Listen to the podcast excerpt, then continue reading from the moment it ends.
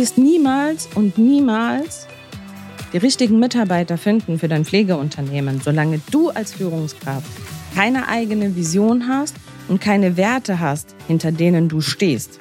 Und in diesem Sinne heiße ich dich herzlich willkommen zu einer neuen Podcast-Folge, die Pflegerevolution. Ich freue mich wie immer, dass du heute wieder mit am Start bist, denn wir werden uns heute mit einem sehr wichtigen Thema beschäftigen. Eins, was mich beschäftigt, eins, was dich beschäftigt und unsere ganze Gesellschaft morgen.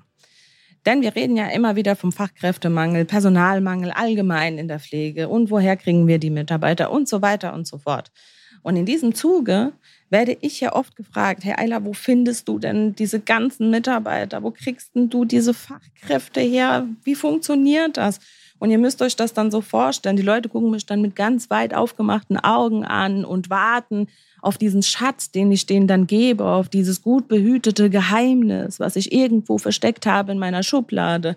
Und wenn ich dann einen Mitarbeiter brauche, dann ziehe ich diese Schublade raus und hole dann diesen Mitarbeiter raus. Und ich nehme euch jetzt diese Illusion. Ich habe weder einen Schatz gefunden, noch habe ich irgendwo in meinem Keller Mitarbeiter versteckt, die ich mir dann nach Bedarf raushole. Das einzige Geheimnis, was ich habe, ist eine Vision und es sind Werte. Und diese Vision und diese Werte, die sind nicht über Nacht entstanden. Das ist ein jahrelanger Prozess gewesen. Ein jahrelanger Prozess von schwieriger Arbeit und aber auch Selbstreflexion. Also ich habe mir über Jahre Dinge angeguckt und ich habe mir über Jahre Dinge angeeignet, bis ich irgendwann für mich selber meine eigenen Werte im Rahmen meiner eigenen Persönlichkeitsentwicklung entdeckt habe. Denn nur wenn ich weiß, wer ich bin und was ich möchte vom Leben, nur dann bin ich in der Lage, Menschen zu führen. Und das ist genau das Schwierige, was wir in unserer Gesellschaft haben. Also gerade so wir Deutsche. Ja, wir haben ja ein grundsätzliches Problem. Das ist uns ja so ein bisschen in die Gene und in die Wiege gelegt worden. Wir lieben es zu jammern und wir lieben es über alles zu meckern und alles ist blöd. Und alles ist doof eigentlich. Und wenn wir irgendwo in der Kneipe sitzen mit Freunden zusammen, dann geht es ja auch immer nur um Jammern, um Meckern und alles ist blöd. Und was kann denn eigentlich die Politik noch alles besser machen? Und äh, was können wir eigentlich noch vom Staat bekommen? Und alles ist äh, einfach nur blöd. So. Das machen wir Deutsch. Und dann regen wir uns auf und regen uns auf und fragen uns dann, warum wird es nicht besser und warum kommen wir keinen Schritt voran. Und auch wir Leitungskräfte in der Pflege neigen oft dazu, immer wieder zu jammern und immer wieder zu meckern. Und ich möchte dir da einfach ein Stück Unterstützung geben. Auch ich habe schon oft daneben gegriffen, wenn es um Mitarbeiter geht. Ich bin aber auch sehr, sehr konsequent, was das angeht. Das bedeutet, wenn ich merke, ich habe einen Fehler gemacht bei einer Einstellung eines Mitarbeiters, dann bin ich die Erste, die diesen Mitarbeiter auch sehr schnell wieder entlässt. Weil du wirst im Endeffekt immer nur das bekommen, was du duldest. Und ich wiederhole dir das jetzt nochmal. Du bekommst das, was du duldest. Alles, was du duldest, wird verstärkt und wird noch mehr.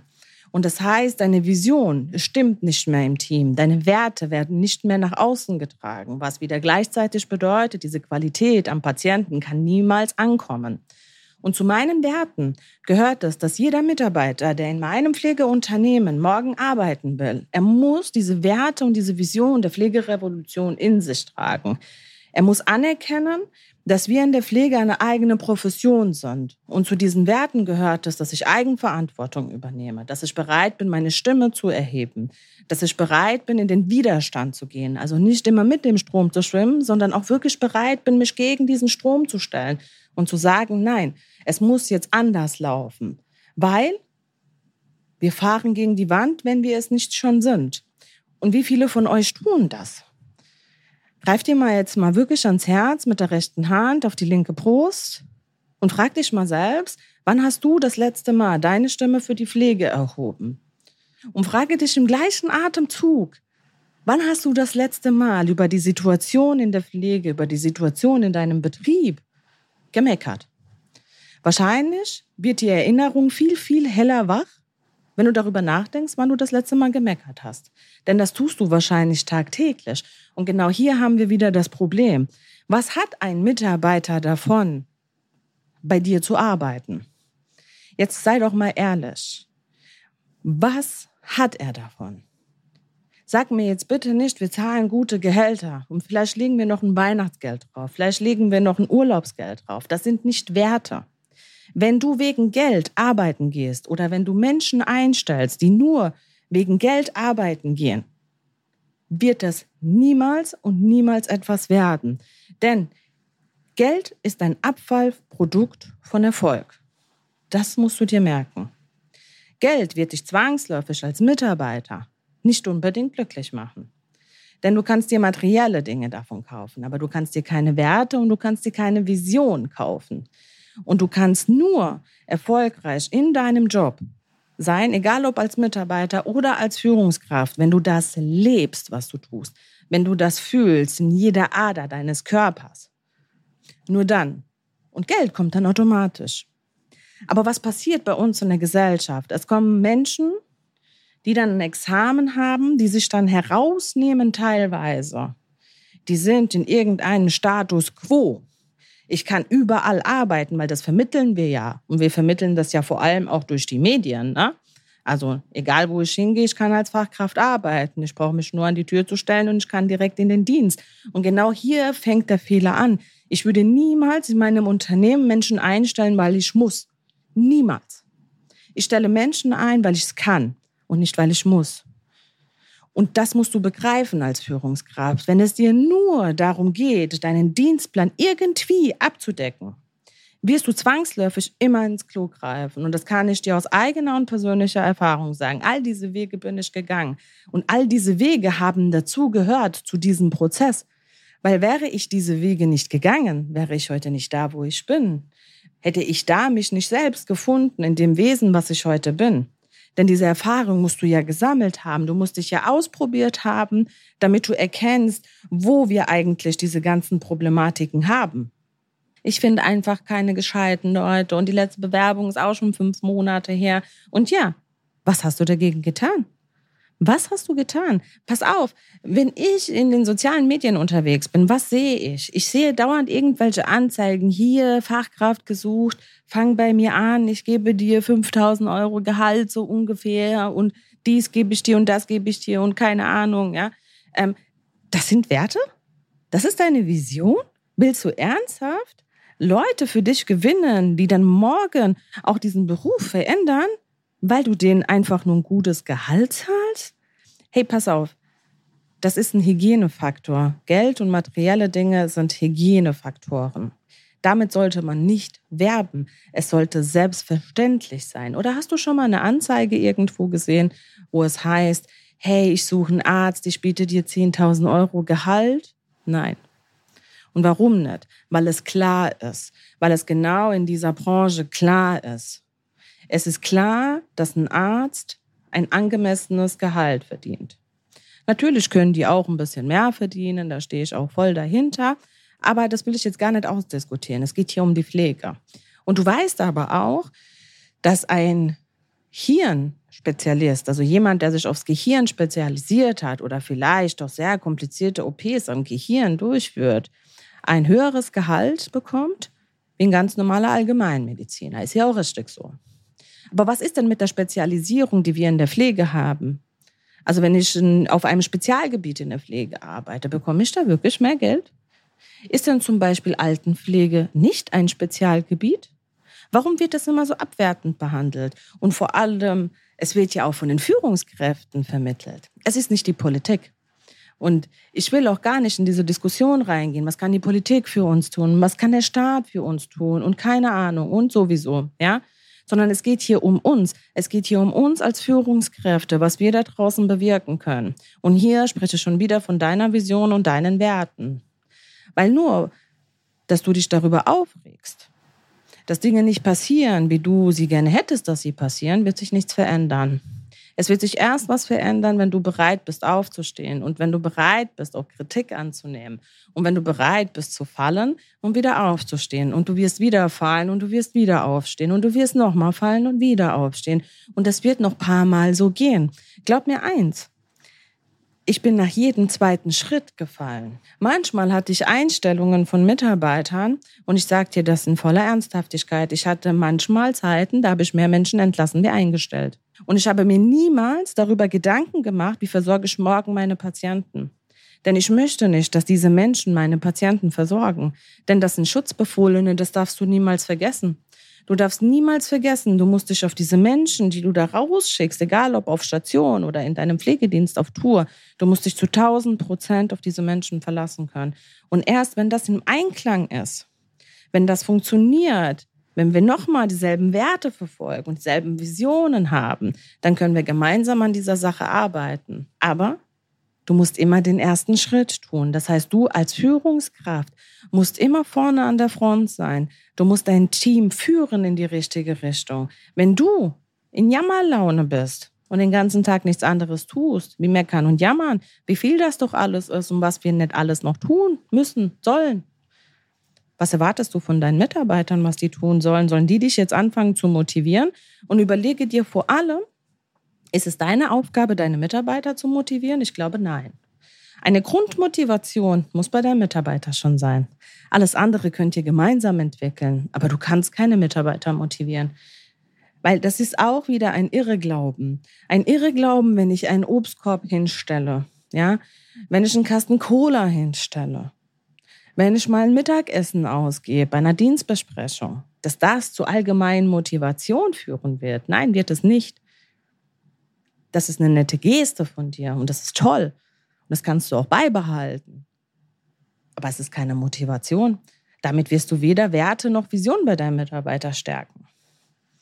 Du musst es tief drinne bei deinen Mitarbeiter wecken, dieses Gefühl der Veränderung. Er muss es in seinen Adern spüren. Sein Puls muss in Ruhe nach oben gehen, wenn er daran denkt, dass er seine Branche verändern kann, dass seine Stimme so viel wert ist, denn das ist sie. Weil du kannst deinen Mitarbeitern die Bühne geben. Du schaffst ihnen die Bühne, damit sie dort raufgehen und für das, was sie sind, einstehen. Das ist sehr, sehr wichtig und das ist eigentlich deine Aufgabe. Deine Aufgabe ist es nicht, den ganzen Tag, dass du dich hinter deinem Schreibtisch versteckst, eine Pflegevisite machst, deinen Mitarbeiter kritisierst, wie schlecht er doch seine Dokumentation gemacht hat, damit du den Mitarbeiter wieder an den Schreibtisch setzt, damit er das wieder korrigiert. Und das ist dieser Kreislauf.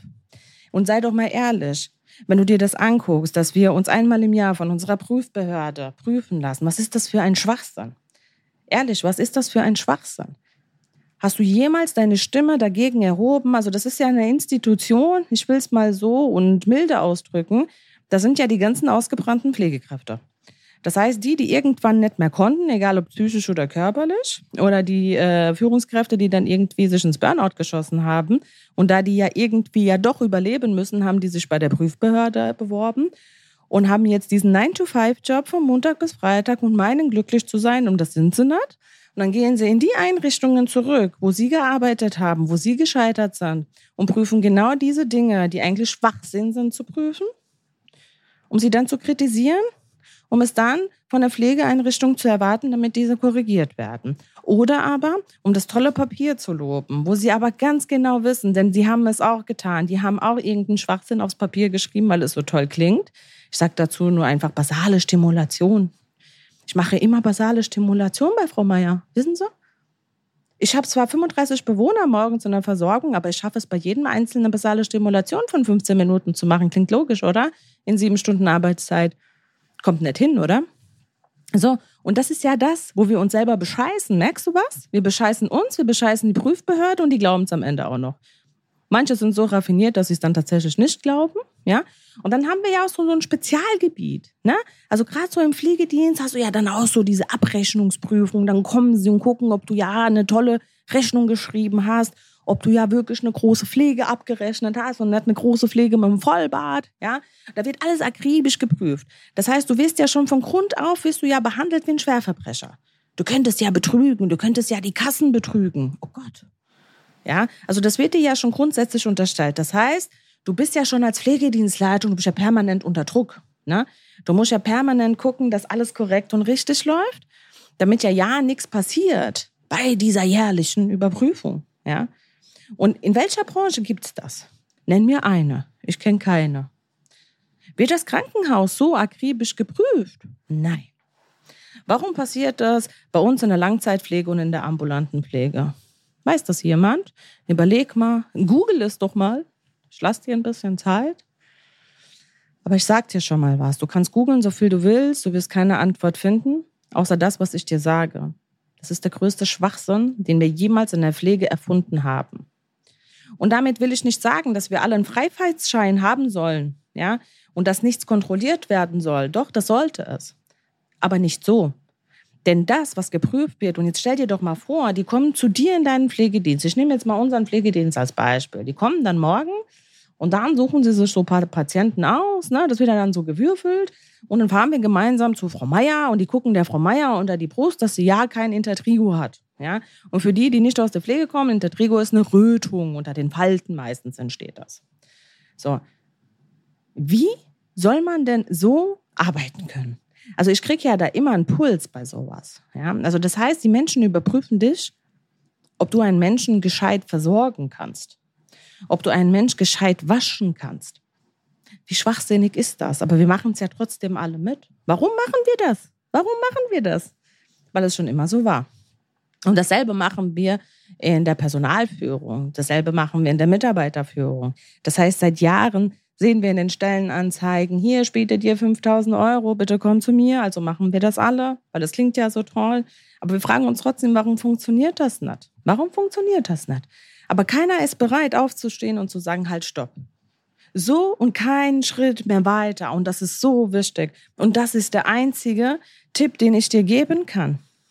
Genau das ist der Tipp, wie du Menschen finden kannst, die wirklich deine Werte und Visionen vertreten können, ist das, dass du das aussprichst, was alle denken, aber keiner bereit ist, dagegen was zu tun. Und wenn du das tust und die richtigen Menschen hören das, die richtigen Menschen triggert das und die sagen, hey krass, ja, genau das denke ich seit Jahren und dir schließe ich mich an. Denn so hat jede Revolution angefangen. Es hat immer mit einer Person angefangen, die dann viele Anhänger gefunden hat. Und es ist verdammt nochmal an der Zeit, dass wir in der Pflege endlich darüber sprechen, was da draußen passiert. Und wir nicht dauernd über unsere Arbeitsbedingungen schimpfen und wie alles blöd ist und scheiße ist, sondern dass wir endlich sagen, wir lieben unseren Job und unser Job ist eigentlich eines der schönsten Berufe, die man sich vorstellen kann. Aber wir wollen jetzt endlich das Zepter in die Hand dafür nehmen. Und wir wollen bestimmen, wie das da draußen zu laufen hat. Denn wir wissen es. Wir sind die, die täglich am Bett stehen und wir wissen, was die Patienten draußen brauchen. Und glaub mir eins, meine Patienten brauchen keine Pflegedokumentation in dem Sinne, wie wir sie heute führen. Ja, diesen ganzen Schwachsinn, den wir da schreiben, wie viel Zeit und Ressourcen wir da rein investieren. Jetzt überleg dir eine Sache, du als Pflegedienst zum Beispiel. Du als Führungskraft, wenn du diese Kapazität nutzen könntest, wo deine Mitarbeiter am Schreibtisch sitzen, für die Patientenaufnahme, und ich wette mit dir, du könntest 45 Prozent mehr Patienten aufnehmen für die Versorgung und müsstest nicht immer wieder sagen, es tut mir leid, wir haben keine Kapazitäten. Denn die Kapazitäten hast du nicht, weil deine Mitarbeiter Schwachsinnsarbeit leisten. Das ist das Problem. Das heißt, sie sind mehr am Schreibtisch teilweise und viel mehr mit irgendwelchen Dokumentationen beschäftigt, als mit das, was sie eigentlich tun sollten. Und das ist das, dass sie für die Menschen da sind da draußen. Und es wird dich betreffen, es wird mich betreffen und es wird unsere ganze Gesellschaft morgen betreffen, wenn wir nicht endlich aufstehen und bereit sind, diese Veränderung in die Hand zu nehmen. Und nochmal, das ist das ganze Geheimnis der Mitarbeiterfindung. Und wenn du das begriffen hast, werden die Bewerbungen ganz von alleine kommen. Du musst natürlich filtern und sortieren, wer passt tatsächlich zu dir und mit wem kannst du diesen Weg gehen. Aber du wirst niemals mehr eine Stellenausschreibung wirklich machen müssen oder höchstens einmal, damit die gesehen wird und dann kannst du anfangen zu losen. Wer kann bei dir arbeiten und der, der nicht reinpasst, den musst du aussortieren. Weil es ist wichtig. Es ist wichtig, dass du die Augen aufmachst als Führungskraft. Es ist wichtig, dass du diese Sachen erkennst und dass du endlich anfängst zu handeln. Noch auf dem Weg geben. Trau dich. Trau dich, du selbst zu sein. Trau dich, nach außen zu gehen. Du bist so wichtig für unsere Gesellschaft morgen. Genau du, du, er, sie, es, wer auch immer da draußen gerade zuhört. Genau dich meine ich. Dich brauchen wir. Deine Stimme brauchen wir. Und erheb sie und geh mit uns gemeinsam diesen Weg. Und ich freue mich, wenn du mir deine Problematiken hier in die Kommentare reinschreibst, deine Hindernisse, deine Hürden, damit wir dich unterstützen können, damit wir gemeinsam diese Pflegerevolution verfolgen können. Und wenn du noch mehr Tipps und Tricks erfahren willst, wie ich das so alltäglich mache, dann freue ich mich, wenn du natürlich diesen Podcast folgst, wenn du uns auf Instagram folgst und äh, diesen Podcast auch mit allen Menschen da draußen teilst, wo du denkst, dass die das hören müssen. In diesem Sinne wünsche ich dir für heute noch einen wunderschönen Tag und ich freue mich, wenn du nächste Woche wieder bei einer neuen Folge Die Pflegerevolution wieder dabei bist.